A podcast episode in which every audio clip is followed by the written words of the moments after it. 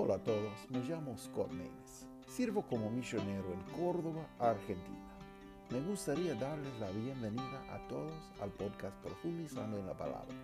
Es un lugar que podemos profundizarnos en la palabra de Dios por escuchar reflexiones cada día de la palabra de Dios. Vamos a profundizarnos. Hola a todos, bienvenido al programa de viernes. Preparémonos para dar una respuesta. ¿Cómo compartir nuestra fe? Bueno, el tema de hoy es anunciar la palabra con gran gozo. Bueno, es algo que podemos ver que algo que realmente es diferente en la vida de un cristiano es que debe ser un gozo grande. ¿Qué es un gozo? Un gozo quiere decir una alegría intenso una alegría intensa, pero para cristiano, gozo no solamente es una alegría intensa, es algo que está del Señor, de dentro, porque bueno, hay muchos días que nos sentimos bien, que no tenemos mucha energía, estamos, andamos agotados, pero todavía tenemos gozo en nuestra salvación, tenemos gozo en nuestra relación tenemos gozo en nuestro testigo para Él. Quiero compartir algunos versículos de Hechos, Hechos capítulo 8, versículo 1 hasta 8. Dice, y Saulo consentía en su muerte. Bueno, en el capítulo anterior ha matado a Esteban, apedreado él. Y bueno, Saulo tenía licencia para matar a los cristianos. Y dice versículo 1, y Saulo consentía en su muerte. Y en aquel día se hizo una grande persecución en la iglesia que estaba en Jerusalén. Todos fueron esparcidos por las tierras de Judea, Judea y de Samaria, salvo los apóstoles, y llevaron a enterrar a Esteban varones piadosos, e hicieron grande llanto sobre él. Bueno, algo muy triste esa cosa que pasó. Pero vamos a ver qué pasa. Ahora en ese momento, en ese versículo, hay gran persecución, hay gran angustia, problemas por todo lado. Y bueno, los creyentes, dice, fueron esparcidos por las tierras de Judea y de Samaria. Salvo los apóstoles, los apóstoles estaban en Jerusalén día. Versículo 3 dice, entonces Saulo asolaba la iglesia, entrando por las casas y trayendo hombres y mujeres, los entregaba en la cárcel. Bueno, en ese momento, bueno, cuando dice asolaba la iglesia, que solo había una iglesia en ese momento, ah, porque no no había sembrado por todas partes uh, iglesias locales. Uh, había una iglesia local en Jerusalén. Entonces, porque es por eso dice la iglesia, no creamos en una iglesia universal. Uh, podemos pasar mucho tiempo en eso, en ese tema, un día, pero um, dice, Saulo asolaba la iglesia, esa es la iglesia local de Jerusalén, entrando por las casas y trayendo hombres y mujeres y los entregaba en la cárcel.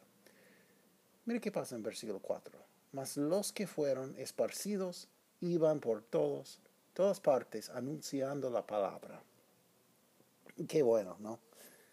Bueno, tenemos muchas cosas hoy en día con ese, ese COVID, con ese virus, con, con la pandemia, que hay muchos problemas, problemas económicos, problemas de salud, problemas de, bueno, de ánimo.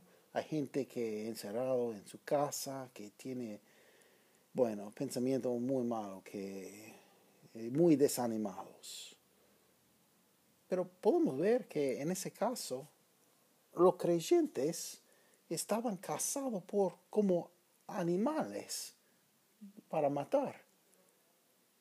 Y en, en medio de toda esa cosa, están anunciando la palabra de Dios. Dice, iban por todas partes anunciando la palabra. Hay algo diferente en el cristiano verdadero. Hay algo diferente que no es de ese mundo, que no tiene sentido para el ateo, que no tiene sentido para el hombre de ese mundo, porque tenemos algo que ellos no tienen. Bueno, pueden tener, está ofrecido a todo, pero muchos no entienden porque nos hemos recibido su gracia, su salvación. Bueno, somos limpiados, somos, tenemos nueva vida en Él. Y mi esperanza no es ese mundo que levanta cuarentena, que, que estamos cerrados. Bueno, mi esperanza no está en los políticos, mi esperanza no está en el gobierno, mi esperanza no está en una vacuna, mi esperanza está en el Señor. Que, bueno, cualquier cosa que va a pasar, vamos a glorificar al Señor, vamos a predicar su palabra, vamos a anunciar su palabra. Mire versículo 5, dice, entonces Felipe, descendiendo a la ciudad de Samaria, les predicaba a Cristo. Y las gentes, mire, y las gentes escuchaban atentamente, unánimes, las cosas que decía Felipe, oyendo y viendo las señales que hacía. Porque de muchos que tenían espíritus inmundos salían estos dando grandes voces, y muchos paralíticos y cojos eran sanados. Y así había gran gozo en aquella ciudad. Bueno, ese gozo, ese gran gozo que tenemos es realmente es algo muy contagioso. Que, bueno, porque un cristiano verdadero que tiene ese gozo, aunque siente mal, aunque siente agotado, cansado, todavía tiene ese gozo de dentro. Y es un contagio muy bueno, porque algo que necesita ese mundo es poco más gozo, mucho más gozo. Pero ese gozo solo viene en salvación del Señor. Y salvación del Señor es que entendemos que somos pecadores, que no podemos salvar a nosotros mismos y que solamente Cristo, en Él, solamente hay salvación. Y tenemos que pedir, pedirle, por favor, quiero ser salvo, quiero empezar una relación por fe. Y al momento de fe tenemos una nueva vida. Y Él empieza a bueno, obrar en nuestra vida, hacer cosas en nuestra vida. Tenemos, estamos adoptados en su familia de fe. Y después podemos buscar una iglesia local para juntar y bueno, glorificar a Él. Podemos aprender cómo leer la Biblia, cómo, cómo orar, cómo compartir nuestra fe.